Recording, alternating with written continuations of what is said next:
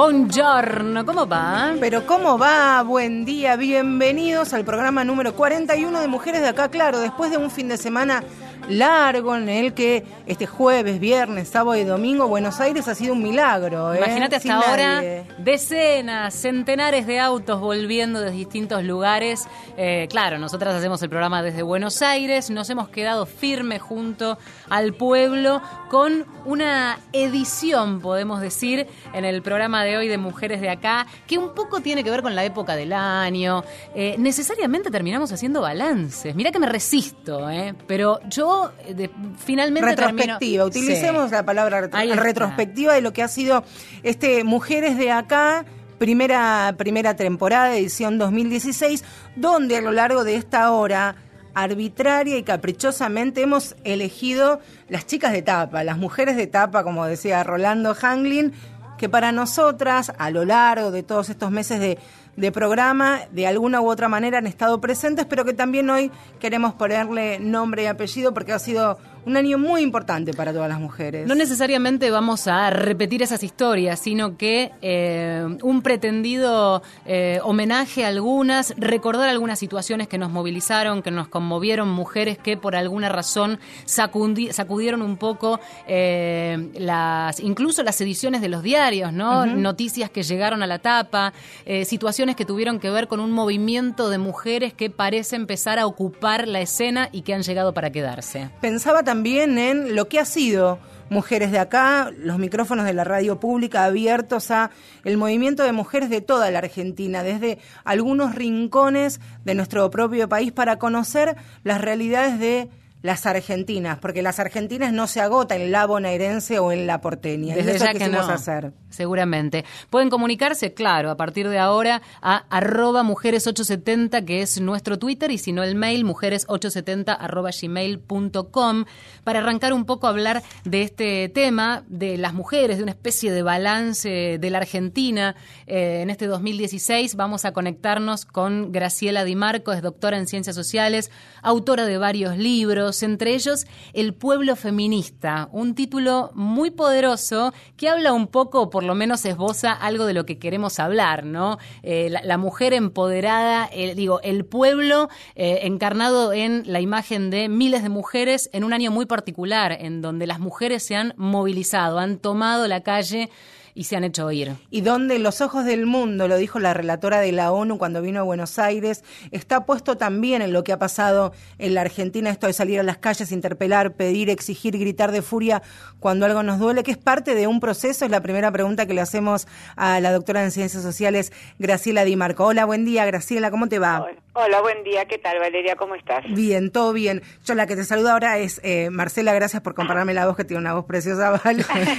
Hola Marcela preguntarte, este, no, por favor, preguntarte, Graciela, esto, ¿no? Si somos parte de, de un proceso, de una dinámica que estamos siendo partes todas las argentinas y de todas las edades.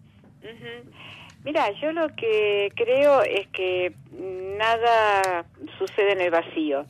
Cuando estudiábamos las asambleas eh, que habían surgido en el 2001-2002 con Héctor Palomino, decíamos justamente, empezábamos diciendo esto, estos no son fenómenos que empiezan de un día para el otro, sino que siempre hay que fijarse un recorrido y el recorrido de todo lo que lo que ahora estamos viendo, yo creo que empezó justamente en el 2001-2002. O sea, eh, mm, vos mencionaste mi libro, yo en mi libro digo que hasta que no aparecieron con fuerza las mujeres populares de los eh, movimientos trabajadores desocupados, las empresas eh, recuperadas, el movimiento campesino santiagueño, etcétera, etcétera, las feministas luchábamos por una serie de demandas feministas, entre ellas el derecho al aborto, pero no podíamos pasar de un límite, y esto lo dice muy bien Marta Rosenberg cuando dice nos faltaban las otras mujeres, las mujeres populares. Y yo creo que fue parte de la estrategia de, de, personas como Dorita Koledesky, no por nada el proyecto original de, de la, la, legalización del aborto lleva el nombre Proyecto Dora, que tuvieron esta visión y esta estrategia de incorporar y hacer las, las asambleas por el derecho al aborto y tomar todo esto que después fructificó en el encuentro de Mendoza, en el encuentro de Rosario, los pañuelos verdes, etcétera, etcétera. Claro, en ese que sentido. Se vivió una dinamización de la sociedad en todos los sentidos y que mm. para mí, que vengo estudiando esto desde hace mucho tiempo, tiene algo muy importante que es fue al costado o muchas veces a espaldas de las eh, incitaciones a la participación prolija y ordenada de la sociedad civil y también muchas veces de muchas ONGs que se institucionalizaron, no todas por supuesto, pero que se institucionalizaron en un discurso más Naciones Unidas. Claro. Yo creo que desde ese recorrido con la aparición del feminismo popular, el feminismo tiene un punto de inflexión y de crecimiento al que se le juntan además eh, otros sectores y sectores de varones, o sea, todos los que firmaron las primeras eh, los primeros proyectos de ley hay diputados después aparecieron sindicalistas eh, varones los varones antipatriarcales etcétera etcétera a todo eso es lo que yo eh, denominé el pueblo feminista. Graciela, eh, pensaba en, un poco el espíritu de este programa del día de hoy, en donde queremos analizar en retrospectiva qué ha pasado en 2016 y por supuesto que, como vos decías, no hubo una gesta eh, que lleva su tiempo y también yo creo que eh, no necesariamente 2016 como mojón, digo, 2015 con la movilización ni una menos, las mujeres en las calles, las mujeres en las calles cada vez más, porque este año tuvimos paro de mujeres, tuvimos eh, además el aniversario de Ni Una Menos donde se volvió a manifestar. ¿Crees que esa gesta está empezando a tener ese, ese correlato visible en la calle ya de manera, eh, digo, el movimiento llegó para quedarse, para instalarse? Mira, yo creo que cuando eh, la gente sale a la calle, y sobre todo cuando las mujeres salimos a la calle, es muy difícil que no salgan volver. Esto, el camino sin retorno que uno vio eh, en los inicios del, del 2000, se vuelve a repetir. O sea, yo creo que esta, esto que se ha movilizado a través del Ni, del Ni Una Menas, que tiene componentes eh, muy propios, porque es para mi gusto, son nuevos feminismos y son nuevas feministas, es una nueva generación con eh, estrategias eh, que utilizan todos los medios disponibles de las tecnologías de la comunicación, han permitido que todas estas mujeres salgan a la calle pero además no solamente en nuestro país, o sea, la explosión de las redes sociales permitió una expansión global de estas demandas y estrategias. Y yo creo que esta fuerza, cuando las mujeres que salieron en la, a la calle ven que están en todo el país, pero que también están en Chile, también están en México, también están en Bolivia, en Honduras, en Estados Unidos, eso mm, retroalimenta las ganas de salir a demandar derechos. como un punto de no retorno en positivo, quiero decir, ¿no? Exactamente, un punto de no retorno en positivo. Yo creo que cada vez que las mujeres participan en la calle, que están activas, presentes, esto esta esta cuestión de, de eh, cuando Ana Arendt decía aparición público, esto es se hizo, se convierten en políticas, en una política de la calle, una política del pueblo, eso para mí no tiene retorno por suerte, digamos, lo estoy diciendo eh, totalmente en positivo. Pero también me parece cómo, cómo, qué generó, o sea, la gente eh, eh, incorporó el concepto, la noción de género como pudieron, la mayor parte de la gente ya no le es indiferente eso, piensa que está recluido algún reducto de algún grupo de mujeres, y te digo como pudieron, porque se habla de género, pero no se habla de patriarcado, por ejemplo. Se habla de género, pero no se habla de feminismos. Y yo en este, yo creo que incluso vos fíjate cómo cambiaron los premios Conex. Justamente este año se les ocurre premiar abrir una nueva disciplina, la número 21 de estudios de género, no de estudios de género y feministas, por supuesto, de género, y premian a Dora Barrancos, a Clara Coria, a María Luisa Femenías, a Eva Giberti, a Diana Mafía y a Ana María Fernández en psicología, pero que son todas personalidades claves para entender estas herencias del feminismo, que yo creo que es muy importante también, o sea, yo siempre Eh, por eso empecé por donde empecé, porque me parece que es bueno historizar estas cuestiones y ver cómo se radicalizan las posturas, pero al mismo tiempo ver eh, a todas estas personalidades, por supuesto nombré a Dorita, en, a Dorita Coledeschi en primer lugar, porque son las que fueron abriendo caminos para que ahora haya un estallido de los feminismos. Así como hay un estallido de las redes sociales, a mí lo que me maravilla es que hay un estallido de los feminismos donde no se necesita un carné determinado para ser o no feminista. Tal cual. Es, clarificadora tu, tu descripción. Eh, además esto, ¿no? Amalgamando esa historia que abre camino, que fue seguramente el momento más difícil de hacer eh, entrar con forceps determinados temas y ahora este estallido. Eh, Graciela, te agradecemos enormemente el contacto esta mañana. Ok, bueno, espero que tengan un buen programa, lo voy a escuchar con mucha atención. Muchas gracias, un beso grande. Un beso. grande, hasta luego. Súper interesante esta idea y creo que es tal cual, ¿no? El estallido del feminismo de mil formas, eh, conviviendo todas. ¿Qué mejor ahora descripción que esto de la sororidad, ¿no? De convivir, de apoyarnos, de escucharnos, de encontrarse acompañar. de encontrarse y reencontrarse y no tener la mirada constante que si uno quiere llevar adelante una micromilitancia, una militancia, un activismo feminista, no necesariamente tiene que responder a cánones que durante 50 o 60 años han marcado el feminismo en la Argentina, que creo que también es bienvenido, porque en definitiva, ¿qué es lo que persiguen todos los movimientos de mujeres? La igualdad. Ah, claramente. Estamos con música. Estos coronados de Gloria, claro. Gloria Carrá y su banda. Ahora vamos a hablar de una mujer que se ha atrevido y por eso la ponemos como chica de tapa. Marta Elena es la canción.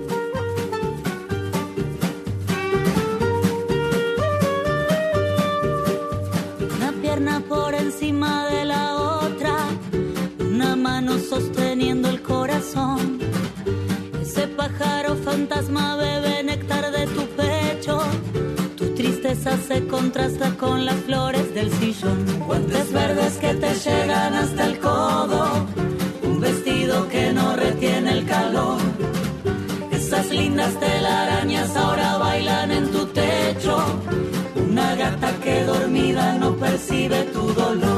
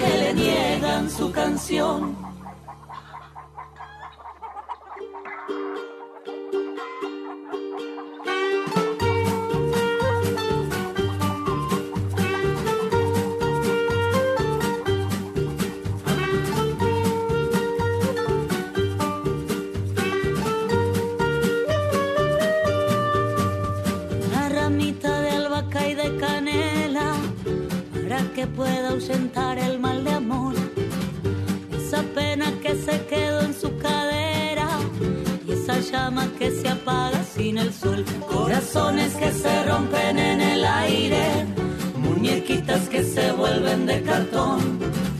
Aquella vieja fisura en la cocina le recuerda que ayer tampoco comió.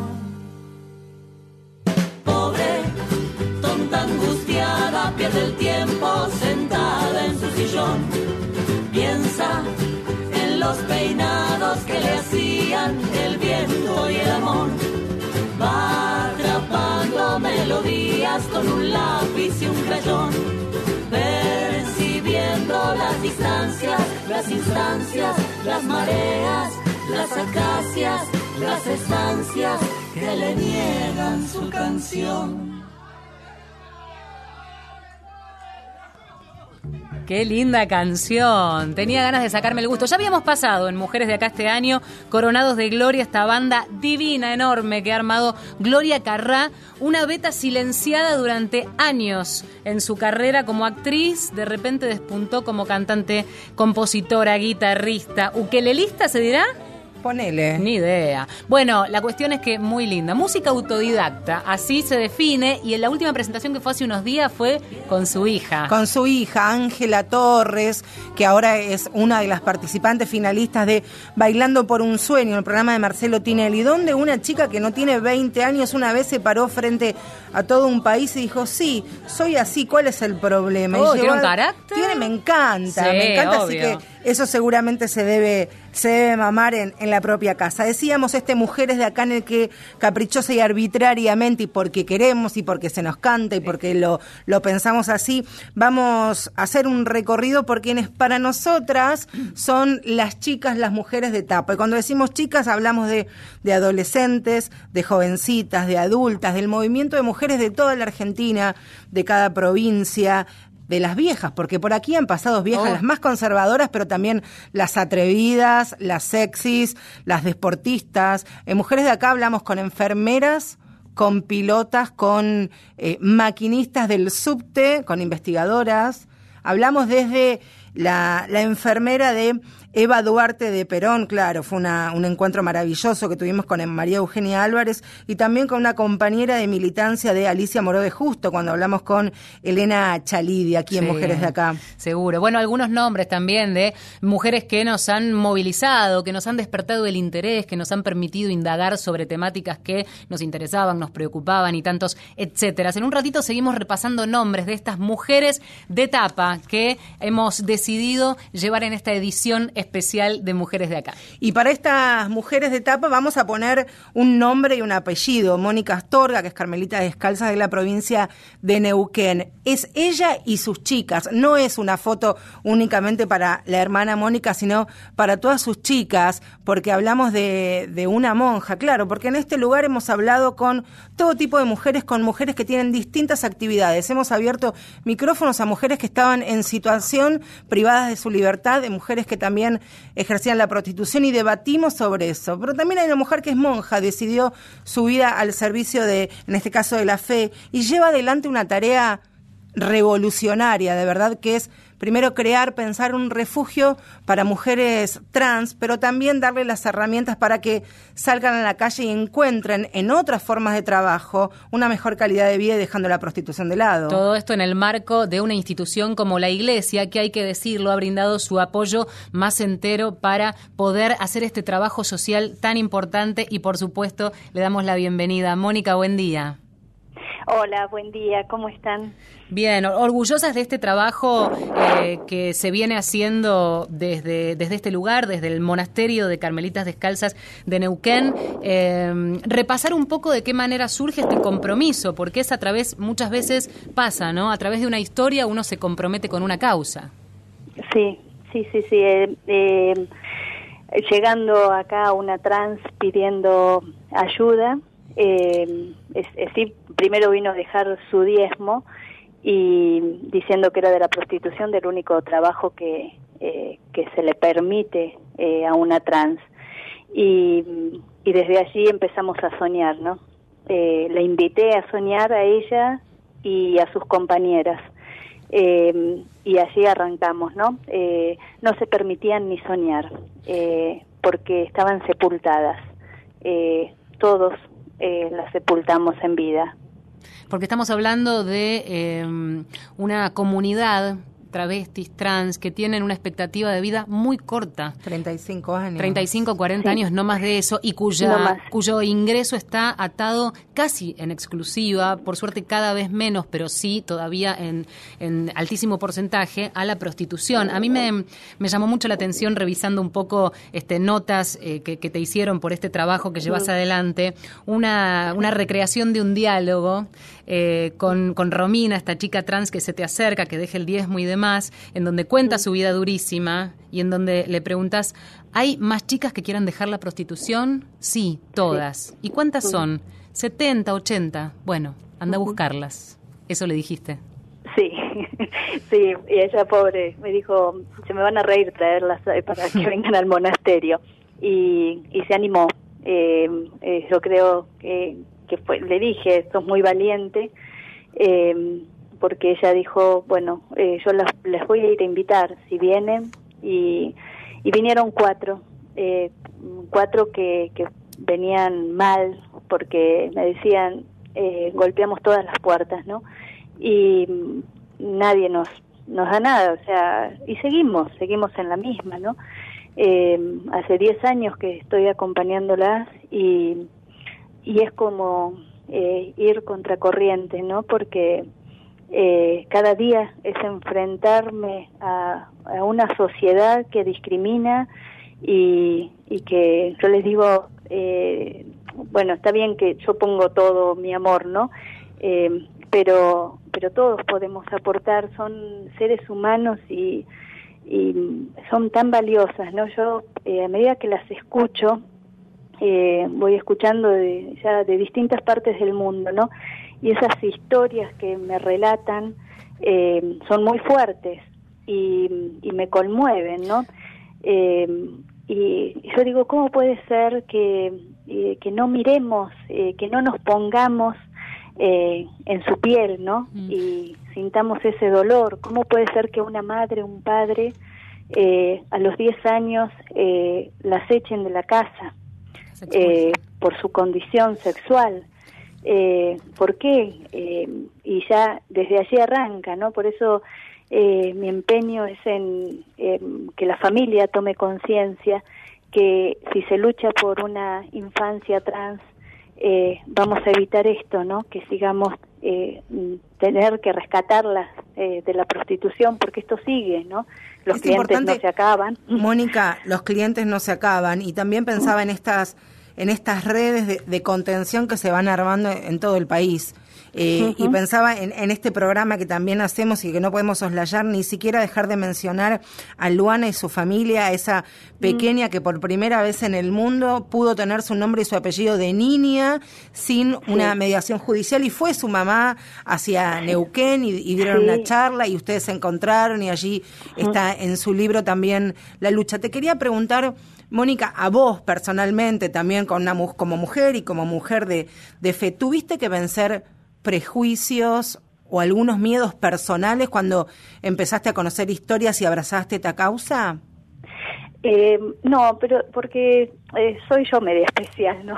Porque eh, siempre, eh, eh, de toda mi vida, ¿no? Eh, busqué de acercarme a las personas más heridas. Eh, por eso cuando eh, con los presos, eh, siempre que me dijeron, ¿querés escribir a los presos? Pero eh, busquen eh, el preso que, que, tenga una condena perpetua, el, eh, el que esté más herido, más dañado y ese a ese quiero acompañar. Mm. Y, y con las chicas también, cuando ellas se presentaron y me iban contando eh, sus historias, eh, para mí abrazarlas eh, eh, es muy fuerte, ¿no? Y eh, pero porque soy yo así, ¿no? O sea, no sí. eh, busco, eh, sí, eh, mi vida es buscar lo más complicado. También me que parece lo más que complicado para los otros, ¿no? No solo prestar el oído, tender una mano, dar un abrazo, haber puesto a disposición un espacio físico. Eso mm. las conecta con una realidad de ese lugar para dormir, una cama, un, una comida caliente, la posibilidad de aprender un oficio para que se sí. para que se materialice ese sueño que puede ser dedicarse a otra cosa que no es la prostitución. Hoy cuántas chicas hay eh, allí en, dentro del, del, monasterio. Del, del monasterio?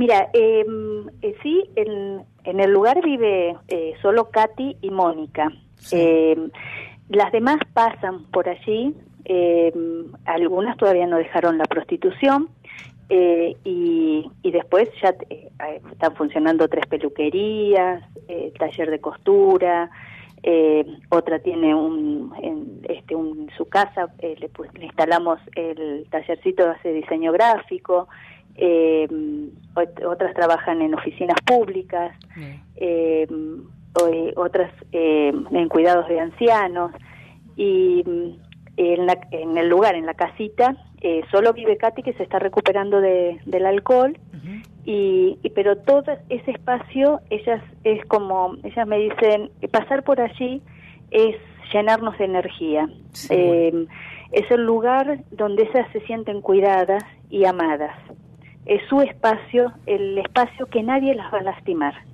que nadie las va a condenar, que, que eh, pueden caminar tranquila, porque aparte la gente de donde está, la gente del barrio, eh, ya las conoce y también las cuida, ¿no? Qué bueno eso. Eh, y eso es, es muy es muy importante, pero llevó mucho tiempo que ellas fueran confiando, porque vos imagínate, eh, esta monja que quiere. Eh, a ver, porque también está que eh, todos se han aprovechado de ella, se siguen aprovechando, ¿no? Entonces, eh, esta que quiere mm, eh, salir, eh, resaltar ella y, a ver, ¿para qué nos quiere usar? Sí, del lugar más impensado en el marco de lo que podía simbolizar la iglesia respecto de alguien que se prostituye, que este, cambia su condición de género, y mira, allí encontraron el refugio. Sos necesaria, Mónica Astorga. Te mandamos un, un beso enorme en este domingo y extendéselo a todas a todas tus chicas. Y cuando pensamos en este programa yo le decía, vale, tuve la posibilidad de, conocer la mitad de, de este año como a Mónica la han destacado este, y a nosotras por, por ni una menos también. Y le dije, ah, vale, tenés que, tenemos que escucharla porque en ella todas las todas sus chicas, porque así le dedicó el, el, premio a mitad de año. Así que mandarte un beso grande a vos y a cada una de ellas y que se repliquen las Mónicas Astorga por todo el país. Te mandamos un abrazo muy, muy grande. Un abrazo y muchas gracias. gracias. Muchas gracias. A ella hay que agradecerle ¿eh? por semejante trabajo, compromiso y a tantas otras. Esto es Mujeres de Acá. Ya seguimos, ¿eh? Sí, señora. Mujeres de Acá. Por Nacional. Estás escuchando Mujeres de Acá.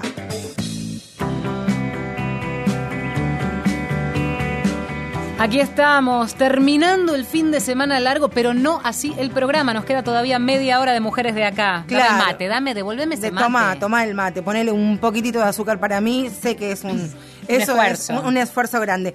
Estamos eh, recordando o haciendo un una especie de reconocimiento a quienes para nosotras han sido importantes. Por supuesto que quedan un montón de mujeres afuera de este listado, por eso es arbitrario, pero sin lugar a dudas ha sido un año en el que las mujeres han sido protagonistas. Han sido protagonistas cuando el 23 de julio ese sábado casi primaveral, pero todavía no había llegado la primavera, un montón de mujeres de toda la Argentina salieron con sus bebés en brazos a dar la teta en cualquier espacio público que tuvieran cerca. Claro, porque estábamos enojadas porque a una joven, a Connie, en una plaza de San Isidro, le dijeron, señora, usted no puede dar la teta en la calle. Y Un policía se lo dijo. Exactamente, mujer. Mujer. Policía, mujer, peor.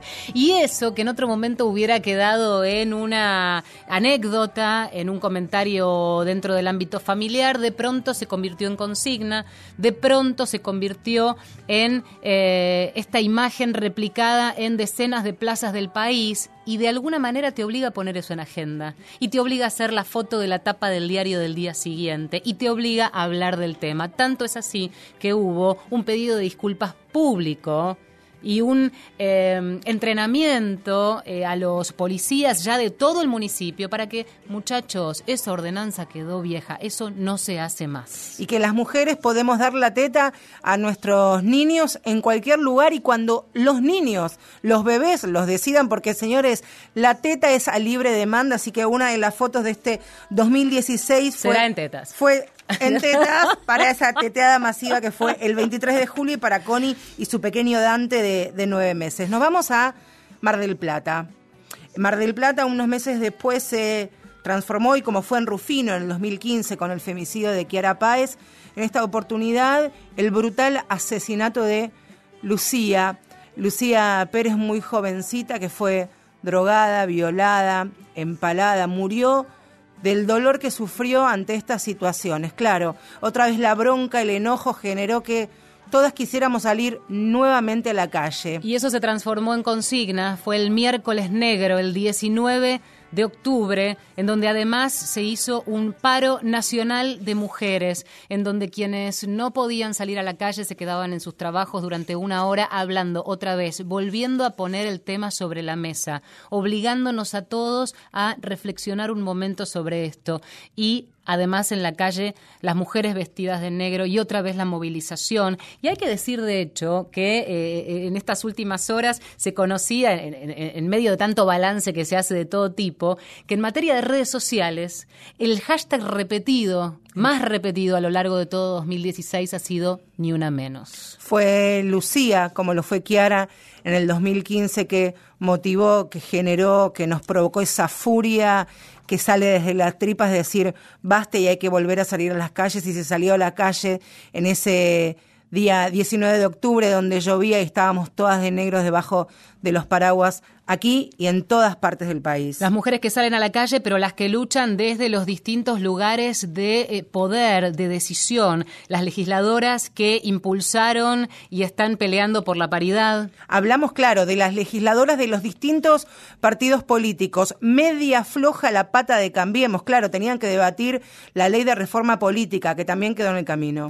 Fabiana Túñez, presidenta del Consejo Nacional de la Mujer, que llega eh, desde la, organización no gubernamental a el lugar de funcionario. La tuvimos en Mujeres de Acá cuando lanzaron desde el Consejo Nacional de la Mujer este Plan Nacional de Acción que tendrá eh, vigencia plena a partir del año que viene, pero no deja de ser una mujer cuyo compromiso es inobjetable y a quien ahora ya en calidad de funcionaria y nosotros desde la sociedad civil debemos exigir ha tenido mucho movimiento la última edición de la revista Harper's Bazaar, una revista femenina de vanguardia que ha elegido a la señorita Bimbo, una actriz, estandapera, también conductora de radio que ha pasado por la FM de esta casa, una mujer plus size, una mujer XL que ha sido elegida para que sea eh, tapa de, de la revista con imágenes maravillosas. Claro, celebramos los cuerpos reales, pero una chica de 90, 60, 90 también es una mujer real. Y aquí quiero detenerme, por supuesto,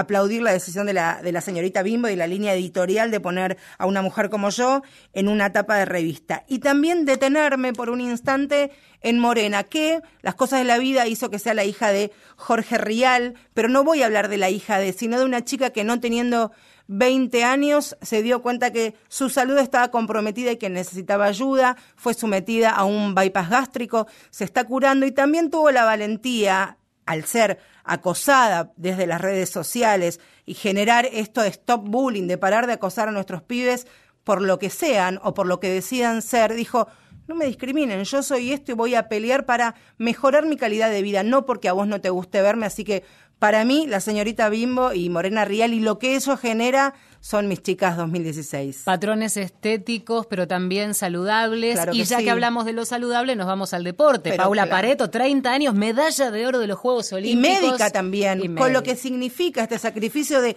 querer hacer un deporte, colgarte este, con mucho sacrificio una medalla y ser médica. Y hablando de eso, Llegó la, llegaron los campeones del mundo de la Copa Davis. ¿Qué hizo Jeda cuando estaba en E6? Empecé a cogotear a ver ¿Dónde estaban las mujeres? varones, ¿dónde están las mujeres? Y ahí estaba una de las dos, pero claro, es ella y ella es una de las mujeres de acá 2016. Escúchala. Hola, soy Viviana Gentile, coordinadora del área de profesionales de la Asociación Argentina de Tenis y jefe de equipo del equipo de Copa Davis. Eh, verdaderamente se cumplió un sueño deportivo. Yo hace 22 años que, que trabajo en la Asociación de Tenis y a los chicos los conozco desde pequeñitos. Eh, respecto de ser la única mujer en el cuerpo técnico.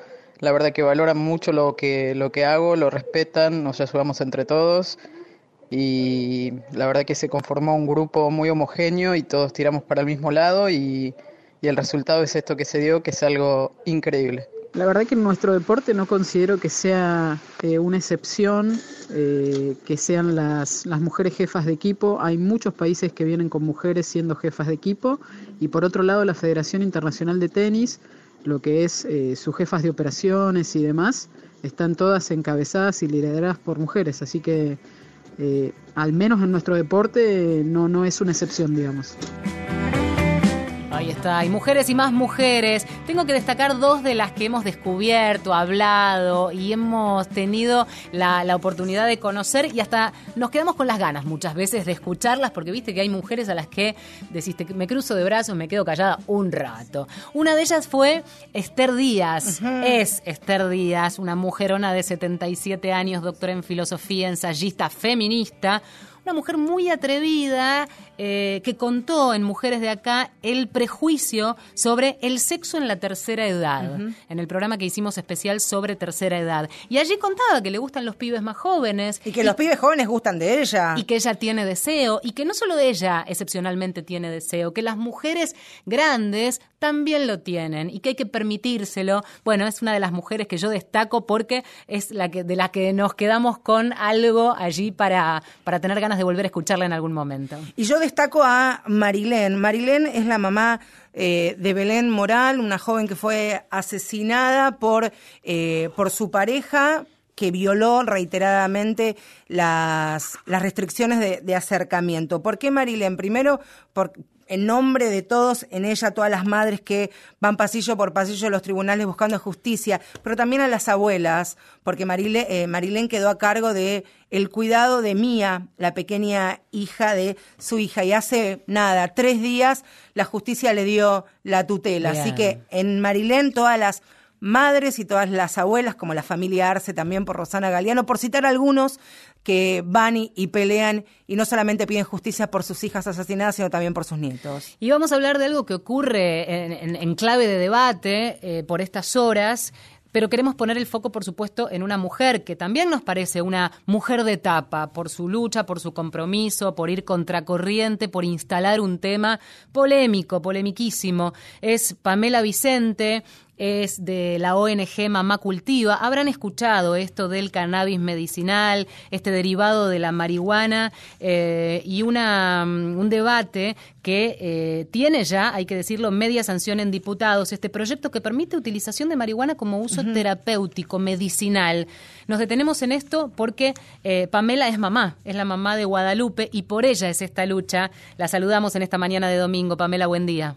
Hola, ¿qué tal? Buenos días, ¿cómo están? Te elegimos como mujer que lucha porque, porque esta pelea que venís dando y que ahora se hace pública y que en un punto empieza a tener efecto, empieza desde hace rato, desde la desesperación de una madre, ¿no? Sí, eh, ¿cómo están? La estaba, escuchando, la estaba escuchando atentamente y la verdad es que muy lindas las palabras, muy lindo que, que, nos hayan tenido en cuenta. La verdad que sí, mi, mi lucha, como la de todas las mamás que conformamos la ONG, empieza así desde un desde un momento de desesperación, de, de ya no saber qué hacer con la salud de nuestros hijos y, y el cómo vivían el día a día, a buscar respuestas que, que quizás los médicos no pudieron darnos. Y bueno, es así como iniciamos la búsqueda eh, por la calidad de vida de, de mi hija y de, de nuestros hijos, ¿no? Hay determinados debates, Guadalupe, que, eh, perdón, Pamela, que ocurren en un momento preciso y justo que si hubiera sido antes o después, otro hubiera sido el fin. ¿Vos crees que el debate que fue, creo que hasta en algunos medios los más conservadores y retrógrados fue bastante maduro, por lo menos abierto a escuchar y aprender, sirvió y sumó para lo que fue después el tratamiento legislativo?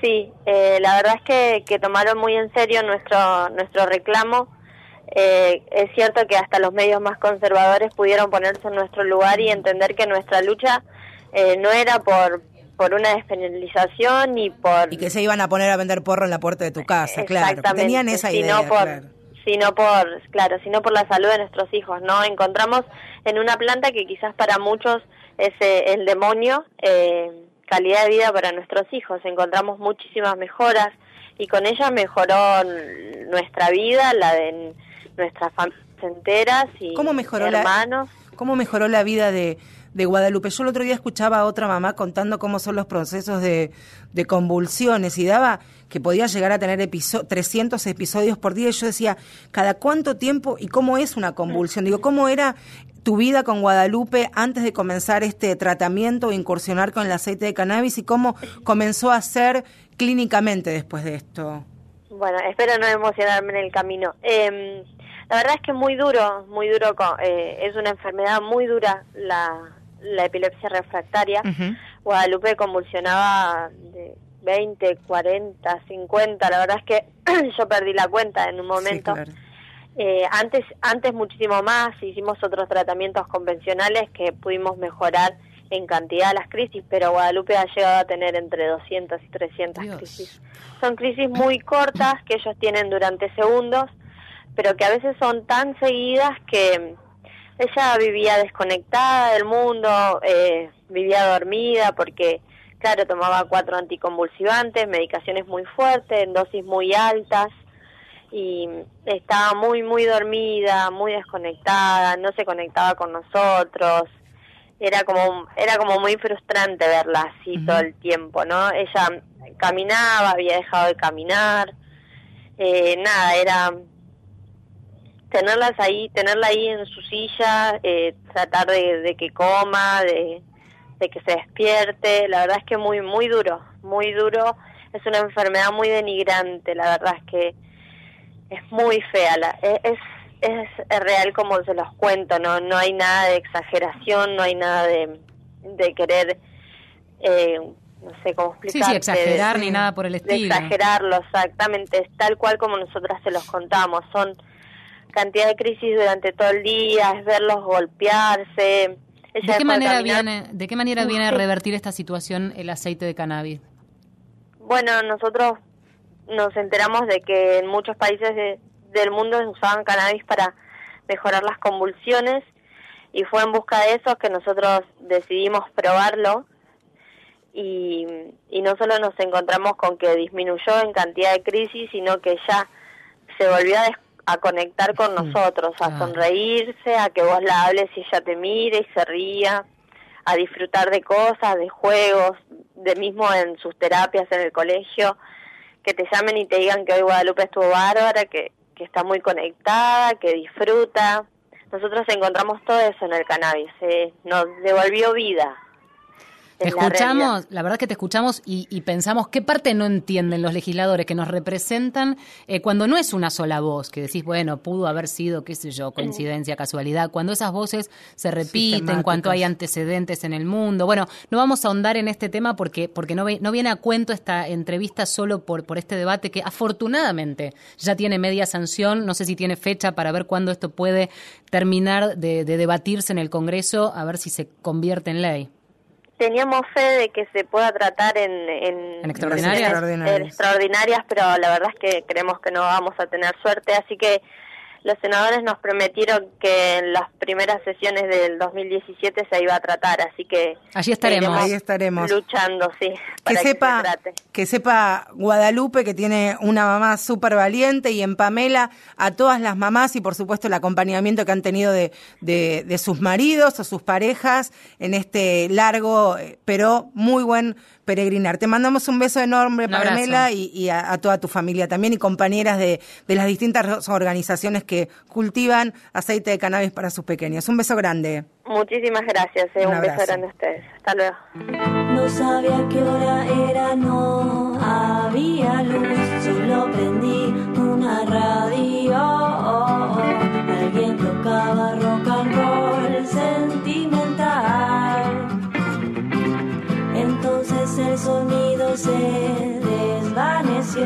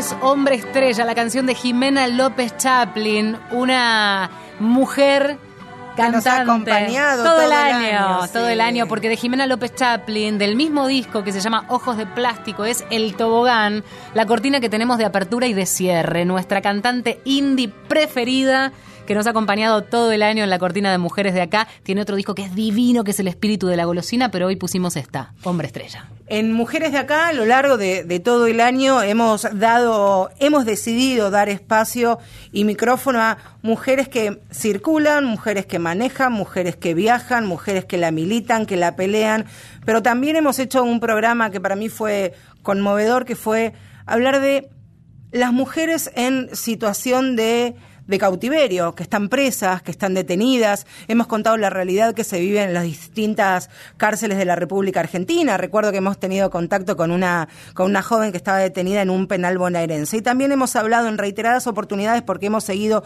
todo el proceso de la arbitraria detención y luego liberación, aunque todavía no se haya...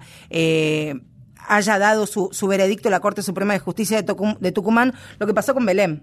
Exactamente. Esta joven de la que hablábamos incluso la semana pasada, la Corte, vencido el plazo, tiene que definir la cuestión de fondo.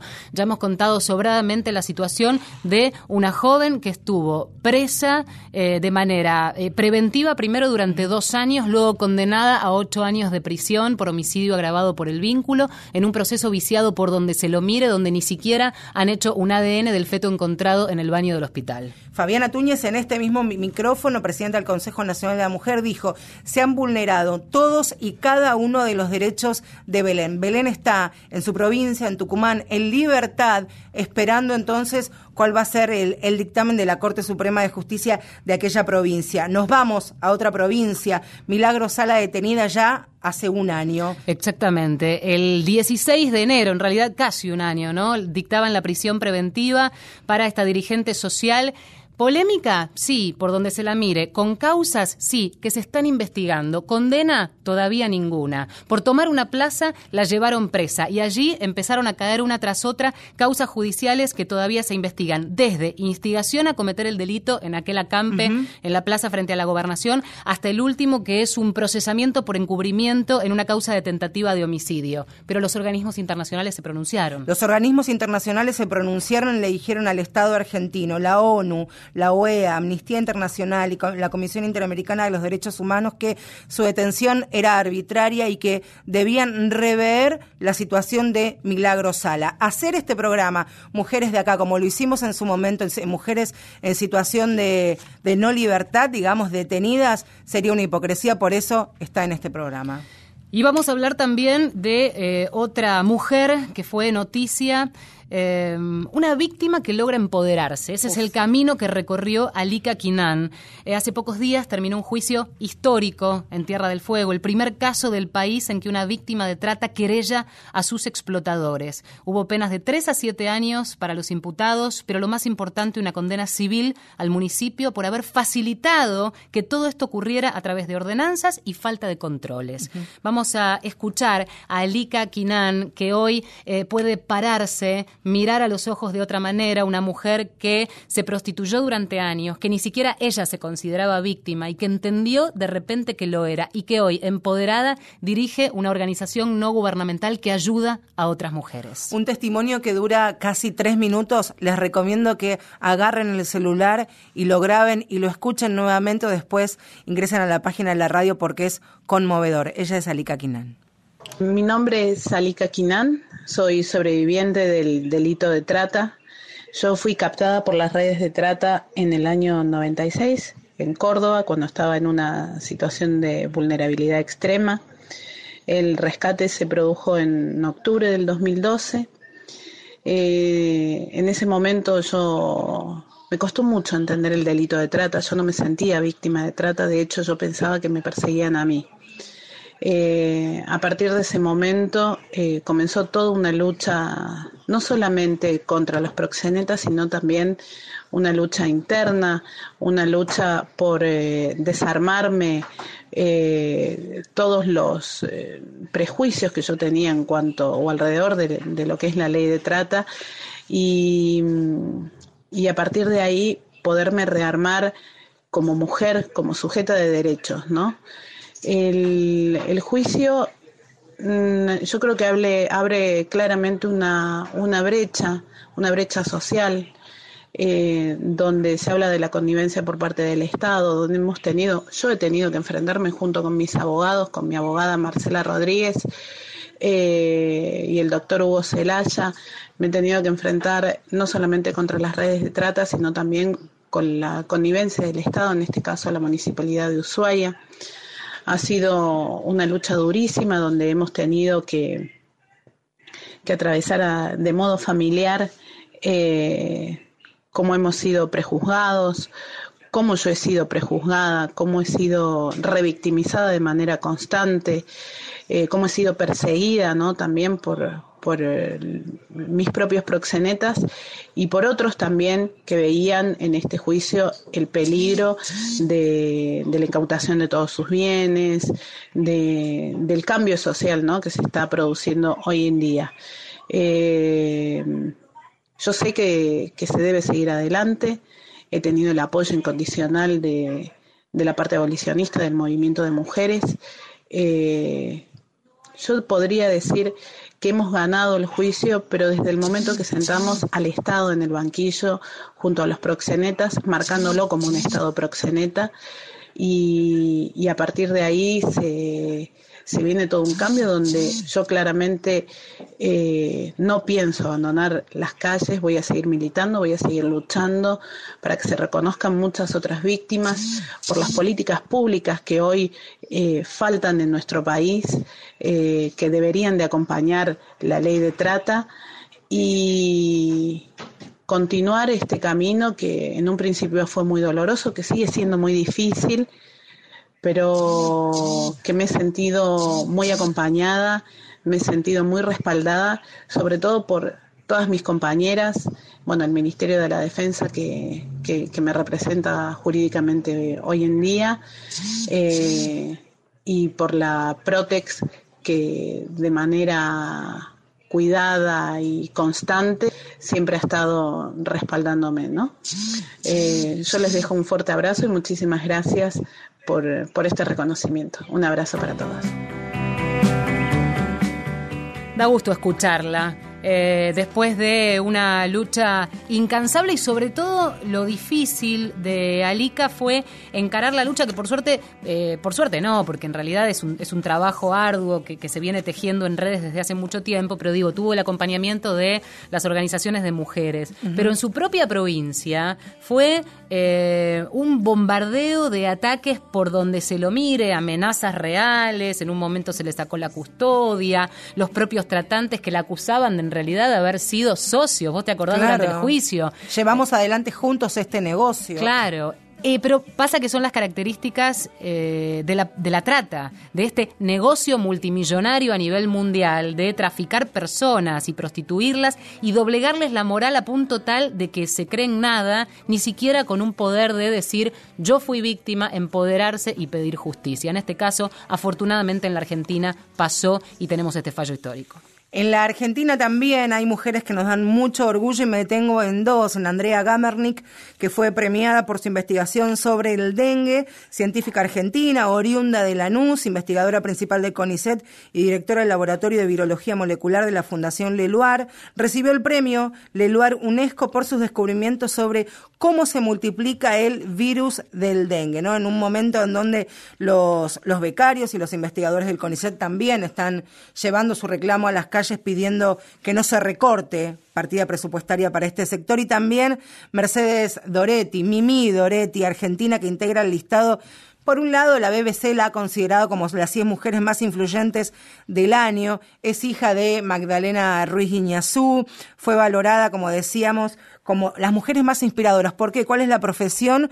Porque en 1984 fundó el equipo argentino de antropología forense. Trabajó muchísimo en lo que tiene que ver con eh, el hallazgo de, de, huesos aquí en la Argentina después del el último golpe cívico-militar, pero también en una temática que a nosotras nos importa mucho en Ciudad Juárez, allí en México. Y la lista podría seguir, pero el programa se nos termina. Ay, podemos hacer un especial. Yo tengo una sola. A esas mujeres que se levantan todos los días a la mañana, van a laburar, dejan el pibe en el jardín, después lo van a buscar, lo llevan a natación, van a ver fútbol. Estoy hablando de Valeria San Pedro. Es una de mis mujeres de acá, Valeria San Pedro, intensa como pocas. A mis casi 40 me llevo una amiga nueva, me escribió, así que es recíproco también. Ay, sí, seguro que sí. Bueno, em, nos despedimos. Yo no te elijo porque a vos ya te eligió la primera dama, Michelle Obama. A nuestras madres vamos a eh, elegir este ahí año. Ahí está. Bueno, nos estamos despidiendo. Em, un placer, como siempre. Volvemos el domingo que viene. Estuvimos en la operación técnica Javier Chiavone, producción Tomás Tom Tomás Pont Vergés. Estás borracha. Te emocionaste, tontona. El mate me pegó. Ay, tontona. Me puse un poco de cannabis. No, mentira. No, mentira. Marcelo Hoy nos vamos, a ver, ¿no? Hasta luego. Un besito. Besos.